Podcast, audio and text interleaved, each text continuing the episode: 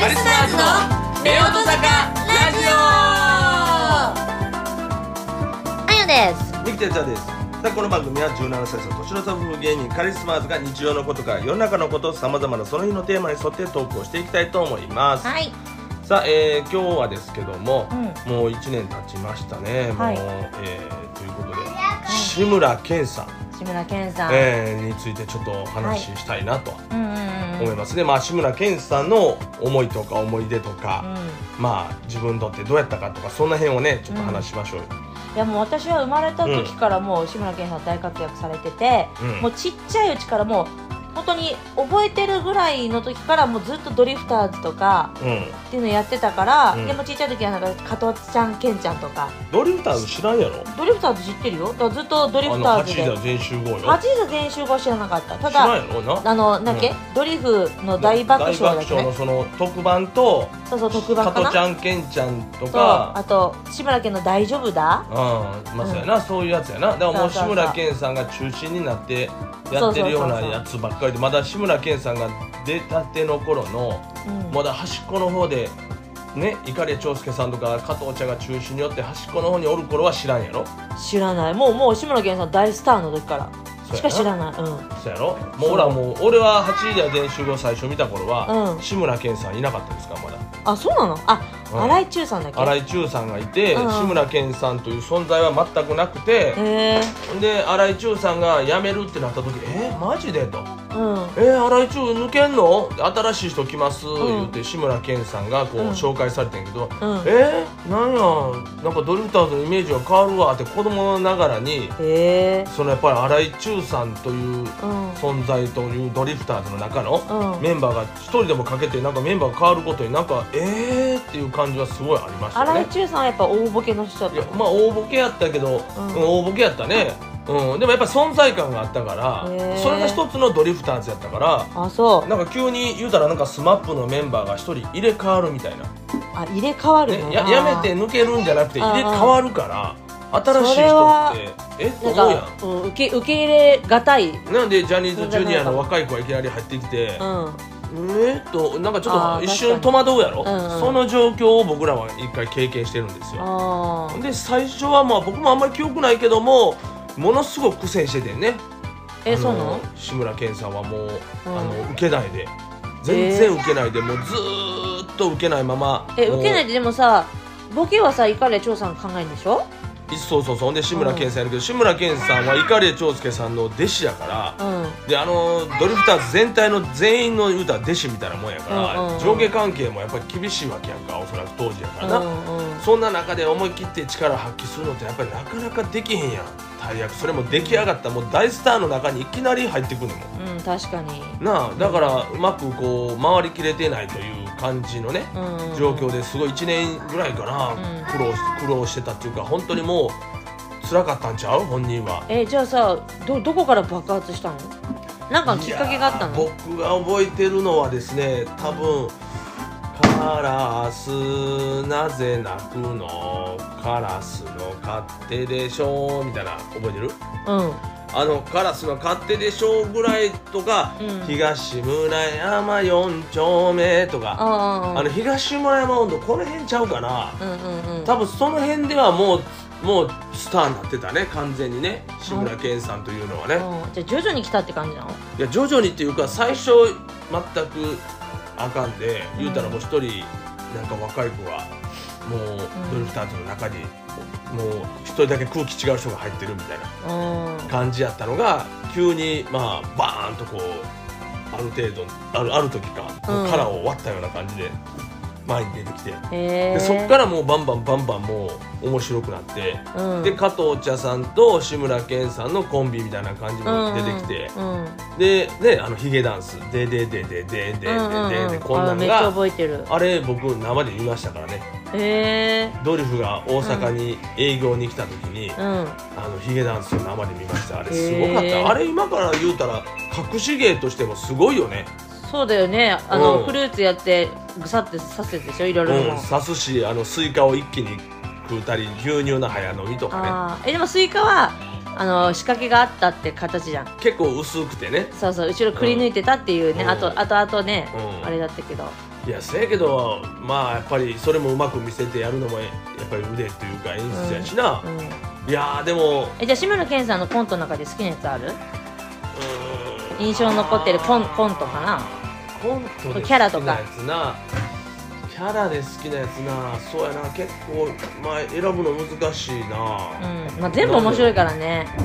ちょっと今ねあのね、うん。息子ちゃんと娘ちゃんがまだ起きてる時にやってそうそうそうそうで今ちょうどね志村けんさんのあのドリフのねうん。あのー番組をコントのやつを見ながらやってたんでね、うんうん。いや子供もね今、息子がねそう。僕が見てたら急に横から入ってきて、うんうん。ドリフのコント見ながら、うん。急に笑い出したからねね。志村けんさんの動き見て、うん。うんだからやっぱりねドリフターズのこと全く知らんし何のこっちゃ分からんのに、うん。ねあのーいきなり笑えるという笑うよねねやっぱりそれだけぱり子供の心をつかむというのはすごかったすよね、ごいよね確かに。うん。だ私も息子4歳ぐらい多分見てたもんだって。保育園の時から見てたから。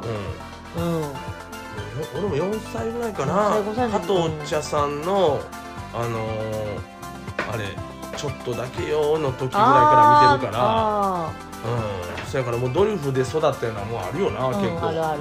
私やっぱね、うん。バカ殿様とあと変なおじさんダッフンダーのやつ。それはもう鉄板やもうんもな鉄板上鉄板面白いわな。ででもあとさ多分これ志村けんの「大丈夫だ」でやってたんだと思うんだけどなんか「うんさようならさようなら」ってさなんかあの女性とペアで、うん。うんあの踊りながらやってるやつがあるのよ。あれ今でもね覚えてる。えでその曲好きになった。そうそうそうそう石野陽子さんとなんか「さようならさようなら」みたいな感じで踊りながらやってて、多分それ最後なんか変なおじさんに変わるのかわかんないけどうん。あとさ多分なんかあのー「ろくでなしふん」ってさあの梅垣さんの？そうそうそう、うん。あれもあれだよね。志村けんさんの番組でやってたよね。いやーそれは知らんな。志村けんさんがやってんのを見て梅垣さんがやったいうことなんだな。いいえそれじゃあそのその志村けんさんの番組の中での中で梅垣さんも一緒そうにやってたの、へえまあでもほんまに体を張ったコントというかね。うんうんもう今こんなパターンないな。もうドリフのようなグループってもう今正直おらへんやんか。ないないこういうなんていうコント集団っていうかもうコント集団って言うけどもともとミュージシャンやからね。あーあそうか、ね。そうだよね。それもあれよ。なかなかすごいミュージシャンなのよえー、あそうだったの？ビートルズの前座を務めたああそうかっていうぐらいやからミュージシャンとしては相当なミュージシャンだと思うよおそれながら音楽やってるイメージは全くなくうん。もうコントにねうん。こんだけ徹して役者やそういうのでいやだからドリフターズって本当すごいなと思うね。すごいね。全員やっぱりすごいようんねうんうんうん。うん。まあでも高木ブーさんも本当に思ってる？すごい。高木ブーさん 高木ブーさんは私高木ブーさんというキャラがおらへんかったら、ドリフターズのあのええ円滑なイメージはなくなるやろ。あのあの人がクッションになってたやろ？高木ブーさん大好きだよ。あのーふんわりしたね。そうそうそう。ああいう人は一人はやっぱりいないとね。うん。うん、それはあかんやろ。な？いやーでも本当にすごいグループがこれな、うん。クレイジーキャッツの後やけどな、うん。うんクレイジーキャッツもこんな感じでやってたけども、うん。うん。うん、まあでも本当に志村けんさんのまあ力っていうのかもうこう凄さっていうの？まあ色あせないよね。今でもそうやな。今見てても面白いし面白い面白い。うん、バカバカしさを追求した人というかね。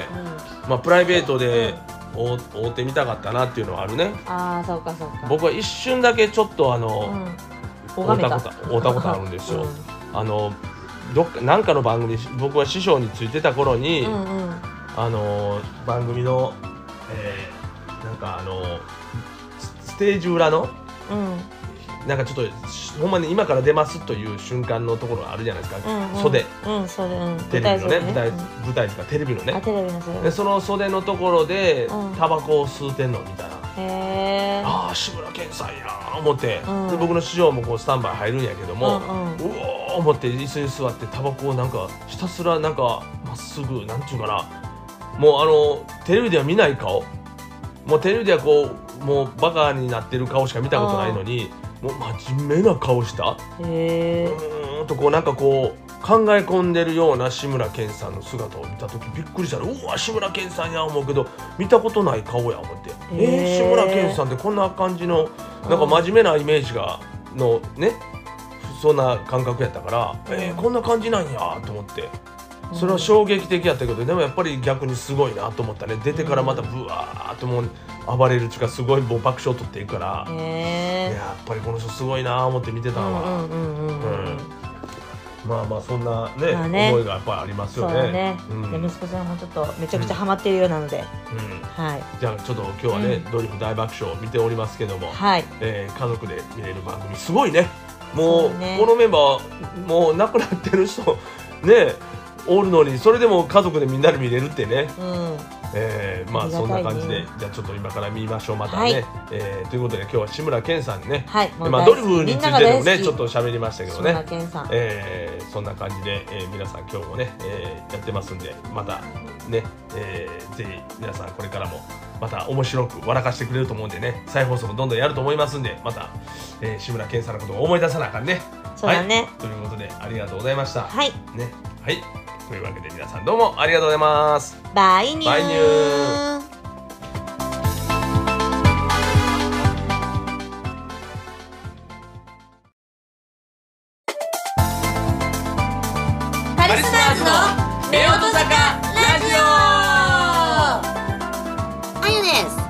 哲也ですさあこの番組は。17歳差年の差風芸人カリスマズが日常のことから世の中のことさまざまなその日のテーマに沿ってトークをしていきたいと思いますはい。さあ今日のテーマですけども、うん。えーどんな夢見ているっていうので まあお互いねまあ寝てるから分からへんけど、うんうん。普段どんな夢見てんねやろなっていうかね。あ夢について話したことないよね。今日どんな夢見たんだとか。まあ忘れてんねんけど俺結構朝起きたら。でも夢はあ見てる方なのよいつも。ーうんうんうんうん。まあまあ夢見る方なんですけどん。起きたら全く覚えてないね最近。まあ最近っていうかもうここ何何何十年もないけど。10年もってうん。でも、うん。なんえでもそれが楽しかった夢とか、うん。怖かった夢とかなんかなんとなく覚えてないそれはあんねん。の、うん、それはねじゃあそれって比率はどっちなの、なんか怖い夢とか嫌な夢が多いのかうん。なんか楽しい夢が多いのか。圧倒的にうんうん。あのー嫌な夢が多い。え？嫌な夢っていうか怖い夢かな。え？困る夢かな。そんな感じ。内容覚えてる？なんかうん。なんかね。覚えてるものはないの？その中の一つとして。印なんかなんかよくわからないけどなんとなく同じような感じのものがよくあって。えどうなの？なんか知らんけど急になんかいろいろ転換場面転換はすごいやっぱりこうあの大道具さんとかの転換が早いやんか。夢の中では夢ね、の中のお父さんね。うん、だから分からへんねんけどもうんなんか追われてるような感じで逃げてったりするパターンが結構多くて。うんんであとはなんかねなんやろななんかこう裏切られる系っていうかなんか 最終的には裏切られたりそれから急にうん。こう家族が消えたりとか、あでもさよくたまにさうミキさんさいきなりバッと来てさ「よかった」とかでん、さあるやろなんか「えな何何何?」こっちはさ何気持ち悪いと思うわけだな。いきなりなんか寝起きで、いやそのぐらいね あのリアルに思う時あんね。んあのなんか息子がどうのこうのとか「お前がいなくなる夢見た」とかさ。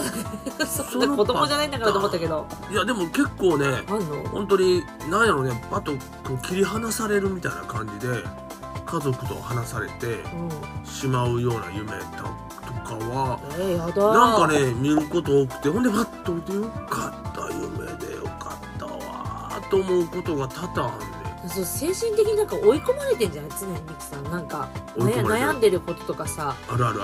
あなたに。は？追い込まれてる。いつも。は？おいこら言うていつも追追い込まれてるま入れてないでしょ。うん、それをビビりながら毎日過ごしてはいるから、はいはいはい嘘嘘嘘嘘。逆逆逆なん逆で逆やねん。いやでもでもほんまにでもねあのー家族がやっぱりこう、なんやろ家族守らなあかんという意識がやっぱり強いのか家族を守っていきたい。なんかやっぱりすごい心配性やねん僕自身がね。うん。うんうんだから子供のことでもそうやけどやっぱり自分のところからこう離れるやん。例えば幼稚園行ってる時間帯でもそうやし、うんうんうん。自分の目の見えないところにおることがすごく不安なのね普段から。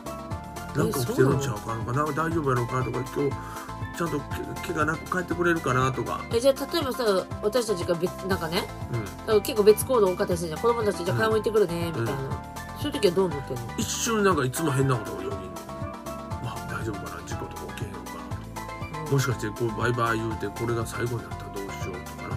うん。なんか要はさ本当に事故で亡くなる方なんかでもそうやけどその瞬間まではさ普通におるわけやん、うんでじゃあねーって言って普通に別れたら帰ってこなくなったりするわけやんか。まあねうん。な、ん。そういうことがなんかふっとこうよぎることがあるねふっと。普段でも、うんうんうんまあまあまあそんなことないやろと思いながらもよ、うんうんうん。でもやっぱりちょっとこうパッと一瞬怖いなと思う時はね車とかやっぱりなどこでどんな事故起きるかわからんから。はいはいはい。まあね、うんこれはね常には気をつけてるしうここら辺すっごい私も敏感でんうん特に子供生まれたから特に敏感なんだけど私ちょっと夢とはちょっと話ちょっとね、うん。あの話ずれちゃうんだけどうん。実は私ね妄想がめちゃくちゃあるの実はね。あの妄想癖。や妄想癖っていうのかな？なんかねあのシチュエシシチュエーション妄想っていうかねなんかあの、まあ、これまた別でラジオで話そうと思うんだけどうん。うんうんなんていうのあの必ず例えばモノレールに乗りましたモノレールってさ結構さあの一本のさそのなんかレールの上にさうん。電車走ってる。電車走ってるじゃん、まあモノレールやから。モノレールモノモノラルのレールやからな。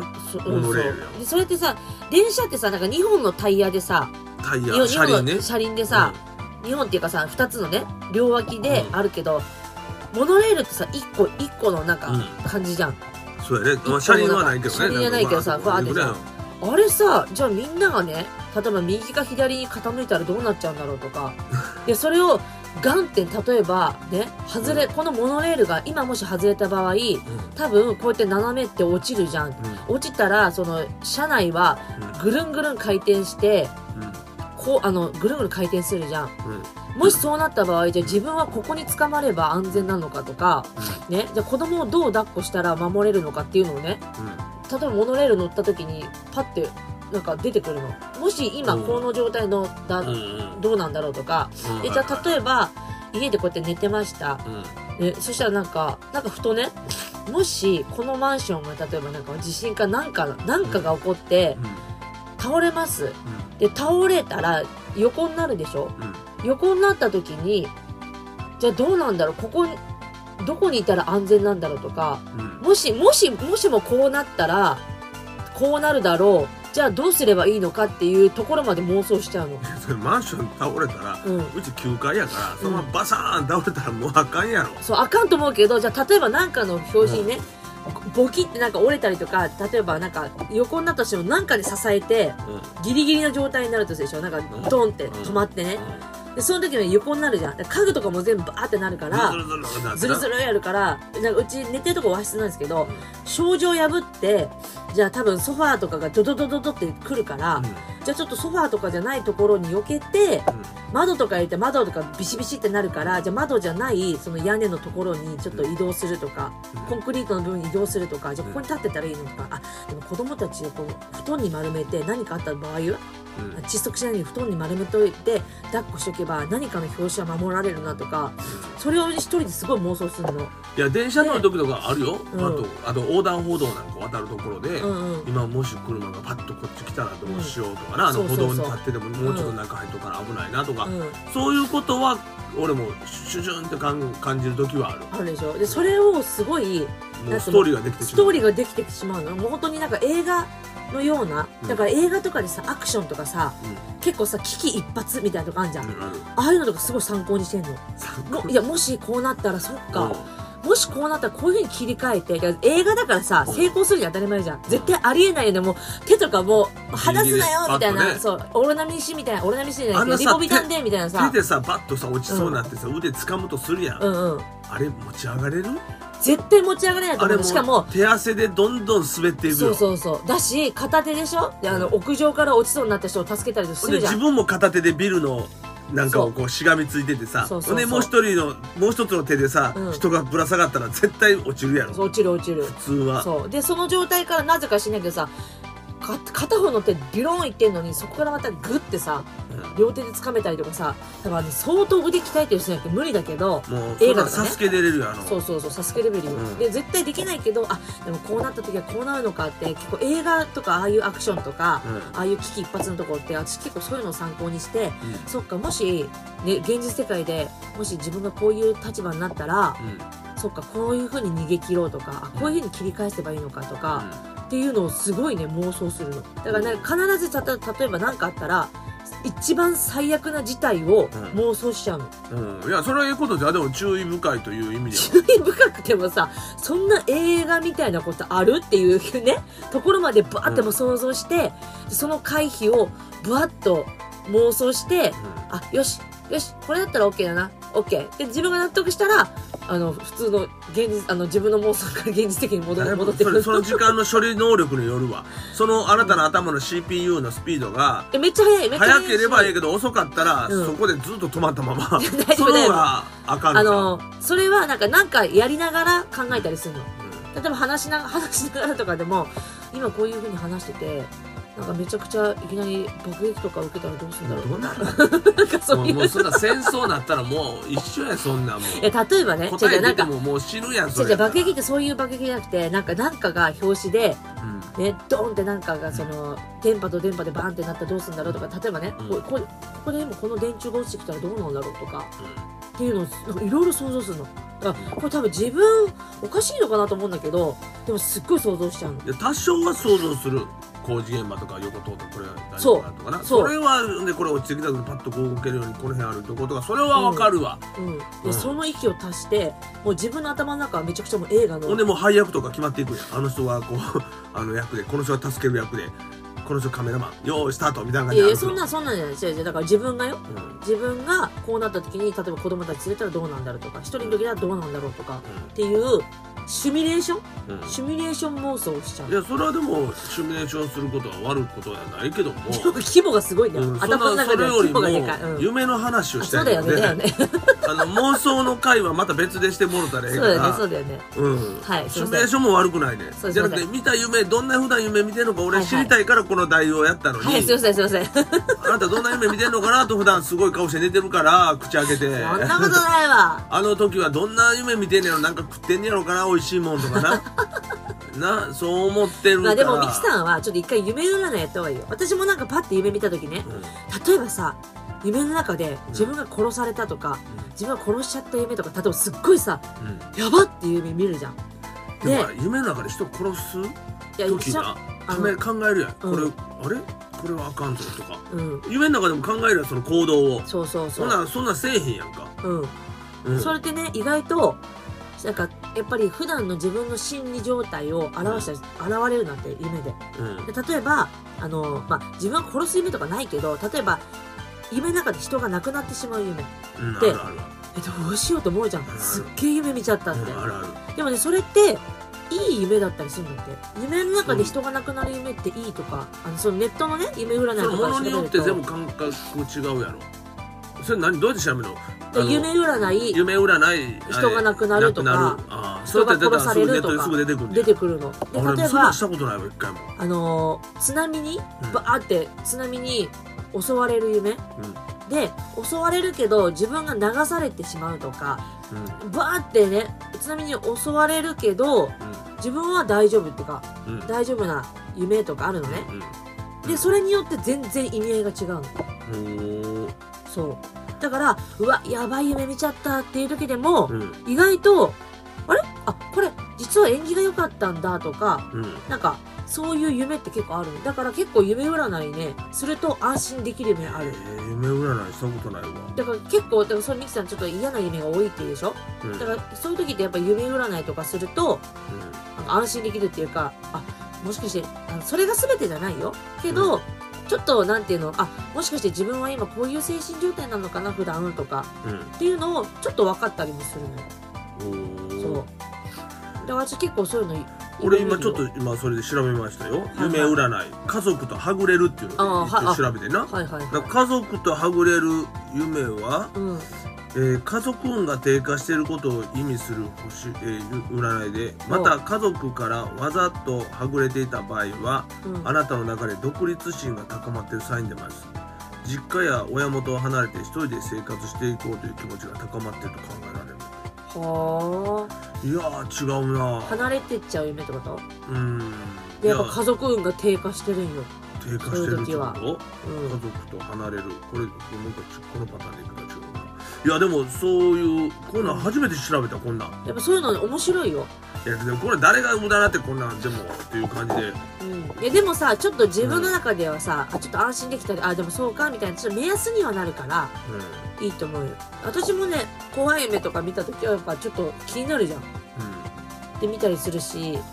だからあのさすごいいい夢とか見た時とかさなんか例えばだけどさあのなんて夢にさ例えば自分が好きな芸能人とか出るとさ、例えばそれが異性とかだってさすっごいさドキドキしない？起きた時。うん。うんその昔はねその女優さんとか俳優さんとか見たた時さなんか本当に恋してるみたいなさ。昔はねそういうので、その好きなアイドルの人とこうデートする夢を見たことはあるわ。うんうん。ある。そうそれですっごい本気に好きになっちゃうっていうかさうん、うん、分かる分かる。ドキドキしてるのかな。めっちゃドキドキする時とかあるやあんなんやろん。うん、そう。だからそれと一緒でやっぱりこう誰かが亡くなったり、うん。あと親なんかがなこう亡くなる夢とか見る時はそれも調べてみた。ら意外と多いね亡くなる夢っていうのは縁起がいいんだよ。うんほんまかいな。そうそうそう。私もびっくりした。えー、と思って。でもよく言うよ。あの亡くなる人の夢はいいいいいいっていうか大丈夫だよっていう。そうそう。ちょっと今親えでも亡くなるで調べてみようかなな。えでもあれだね。なんかミキさんそれ嫌な夢多いんだね。私も結構夢見るけど忘れちゃうけど、でもほんとつい最近一昨日夢見た夢なんだけどうん。あのあ昨日か。昨日夢みたいなんだけどあのねディズニーランドのチケットが手に入ったんだよ。えそんなええ夢俺あんま見えへんチケット手に入って、ねなぜかディズニーのなんか外の方にいる敷地内の外にいたはずなんだけどね。うん。うんじゃあ行こっかって言ってなんかモノレールみたいなの乗るんだよ、うん。そしたら全然せディズニーと正反対のとこ行っちゃって。おそんな夢見るな。そう。で、うん。えっと思ってでまた違うバスのところ並んでうん。行くんだけどさらに遠くなっちゃって。なんぼでも届かないいつまでたってもつかない夢そうそうそうそうあるあるあるある見る見るそそんなよう見るよく見るの？よく見るそんな夢。よいーつまでたってもつかない。それなんなんて多分それ調べてんのも知らない。それゆ夢占いなんて調べんの？夢夢占い。占い欲しいものがなかなか手に入らない場所にとつかない。場所に目的地につかない。ああかな？ちょっと入れてみるわ目的地につかない。いや私この間あ出てきた。つい昨日見てさ。目的地にたどり着かない。夢の意味。はい。えー、いやなんかすっごいさ悔しくて。うんディズニーチケット手に入ったぞーみたいな感じですごい喜んでるの家族で。えー、に。吉夢らしいけど目的地にたどり着けないという夢は今のあなたの取り組み方にどこか迷いや間違いがあることを示しますと。ほほんでそうした迷い一時的な間違いが結果的にはプラスに作用していくでしょうと。とりあえず焦りを捨てて今取り組んでいることの目的とそれを達成するための手段を見直してください。きっと思いがけない発見があり良い運勢と導かれるはずですとういう。ええー、あ一応いい夢なんだ。目的地にたどり着かないというふうに書いてあるな、ええー、面白。い、でも面白いでしょ夢占いって。自分が見た夢と夢だからそれが全てじゃないけど、うん。なんか面白い一つのさ感覚として面白いじゃん、まあ、まあでも俺はあんまりこういうのわからん。でもでも確かになんか同じような夢見る時ってなんか意味があるのかなと思って、うん。なんかの前俺は前触れかなと思って、うんうんうん。注意しようというこう警告やと思って一応よう見んねんおー。だからなんかこうはぐれたりする時の夢とか見るからうん、うんうん。もう外出る時は本当にこうはぐれないように注意して歩くとか、いや多分ねそういうことじゃないと思う。もっと精神的な問題だと思うよ。あそう。うん。だからもっと家族を大事にしなとかさそういうことだと思うよ、ってそういうふうに言いたいように言うてるけどさ。うん、いやいやでもなそういうことだと大事にしてるよめちゃくちゃか家族と離れるとまあそういうなんか予知夢とか見る人とかいるじゃん。うん。私もあんまり縁起良くないけど一回見たことあってさ。うん。だからあれだよね。だから不思議だなって思う。俺も予知夢を見たことあるよ。そうあの大学入試落ちるでもそれってさ夢もう見事に同じやったよ。でも実際と。あそう。デジャブ？デジャブやっおんあのえシチュエーションも一緒で？ステーションも一緒。もう落ちた瞬間もう真っ暗になってさ、うん。夢の中で。うん。ああと思ってやってもうたと思ってうんもう真っ暗になって起きたん。ようん。夢やった？うわよかったー思って、うん。でお母さんに話して、うんうん。それ結果発表の日よ。うんうんうん。あのしあの試験のね。で,、はいはい。でじゃあ行ってくるわと、うん。絶対点数取れてると思うしものすごいできたんで、うん。もう自信満々であったの落ちたからびっくりしたけど、うん。まあ行ってくるわ言ってよかったもう夢で思ってそんな話を行きしない友達ともしながら、うんうんうん。まあ、夢で今日落ちたわ。いやでもまあ多分大丈夫やもうと思って行って、うん。張り出しのとこ見に行ったら、うん。俺の名前うわみんな通って。てうわ同じ映像。ほんでガーンとなって真っ暗になる。同じ映像。うん。えー、と思ってこれは夢なのか夢じゃないのかってもう一回考えたもん。はいはいはい。でこれも夢やわ。これ絶対夢やわってけどそれは夢じゃなくて。うんうん。ほんまに夢じゃない。でも夢の方もリアルに歩いてたりその見た時の感触とかも、友達とかん喋ってる感じも一緒やったえだから2回目も夢と思ったぐらい本当にもう全く一緒のもへえのでもそれは夢じゃなかったからもう本当に幼稚夢だね。というのは見たことあるから、うんうんうん。だからやっぱり夢そういう夢見る時いつも怖いのよ。うんうん。だから何かあった時予知したらどうしようっていうかな、うんうん。だからいつも気になって、うん。うんもう不安にしゃあなくなるもともとすごい不安がりやから。うんうん。うん。そうなんだ。そこまで不安張りだったんだ。うん。うんまあそんな感じはあるけどな、うん。うんあとどんな夢見てるえどんな夢だろういやでも基本的基本的に楽しい夢っていうかないいな。楽しい夢っていうかあんな顔して寝とったら楽しそうな夢見てるかな。いやいやいやどんな顔で寝てんのもう口開けてカー寝てたらな。いやでもうわーっていう夢もあるよ。あるけどやっぱ内容はやっぱ忘れちゃうね。その場では覚えてるけど、やっぱ23日経つと忘れちゃうっていうか。あれようさうつ伏せで寝たりする時とか横向いてね、上向いて寝るの寝方によってもあれ変わるのかな？これ息苦しさとかさあるやん。あるあるあるある。あのだって手の胸の心臓の上に手を置いたらあかんとかよう言あうやん。よく言う。あとさ片膝立ててとか、寝たらダメとかさよく言うじゃん。なんかそんなんあるんかな？あるある。しかも私妊娠中とかもすごいやっぱりそれもホルモンのバランスもあったりとかうん。するしけやっぱ子供はお腹にいるから圧迫感もあるじゃん。うん。それでやっぱね嫌な夢多かったよ。妊娠中すっごい嫌な夢多かったしやっぱ子供多分いろいろ不安じゃんうん。妊婦中って、それで不安で子供が死んじゃう夢とか見るのよ、あーまあそれはでもあるんじゃない？そういううん、そういう不妊婦さんはうん。やっぱりこう何とかして産まなあかんし大事やと思ってることからう奪われる夢みたいなことをうん。見るんじゃない？そう。あとホルモンのバランスにもよるらしい。だから妊婦さんって嫌な夢が結構多いらしいよ。うん。だからそれはあんまり気にしなくていいっていうの。うん。やっぱ、なうん、そうそうまあでもあとなんかその舞台前とかさうんうんうん。ライブ前とかさあねネタができてないのにライブ当日わかる。それは見る。なあ、うん。もうもう舞台始まると。あとそうどうすんの？5分で始まる。どうすんの？と、えーネタないわと。うんいやでもやいばいやばい。もう始まるわと。うん。いうようなとこ。あとお芝居とかやのにうん。台本覚えてないの自分だけ。そうわかる。あわかる。あ見たことある。自分だけ台本覚えずに行ってて、うでもどうしよう思ったらお芝居始まってんそうそうそうそう。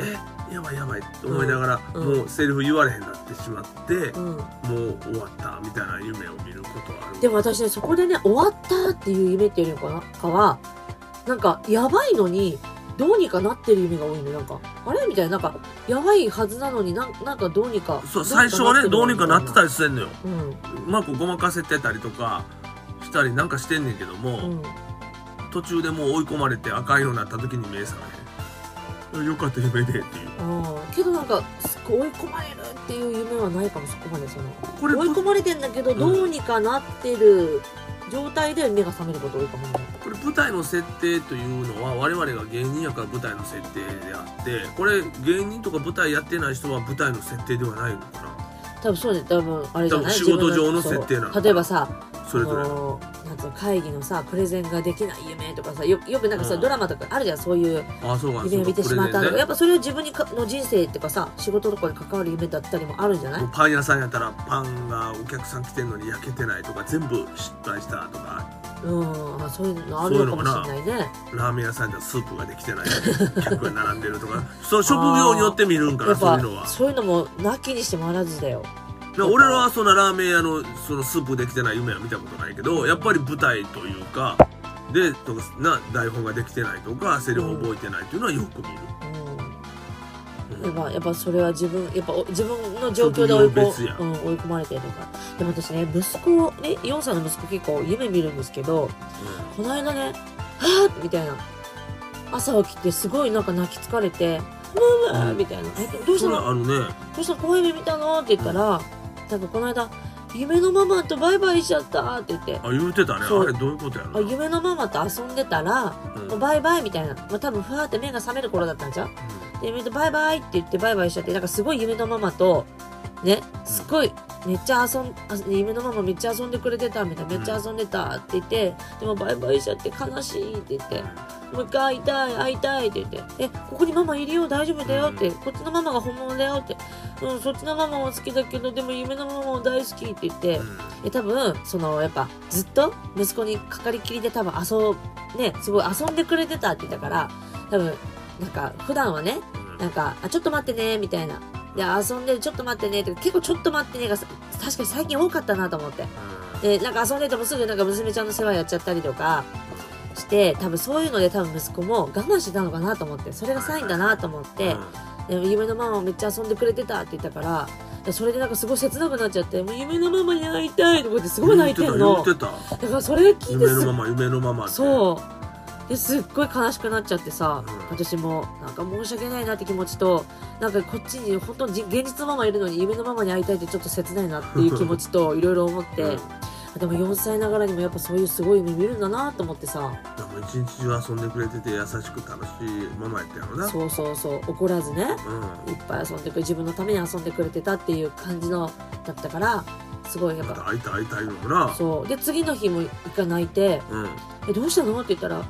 え夢のママに会えなかった。って夢のママの夢を見れなかったって。うん。でそれで泣いてて。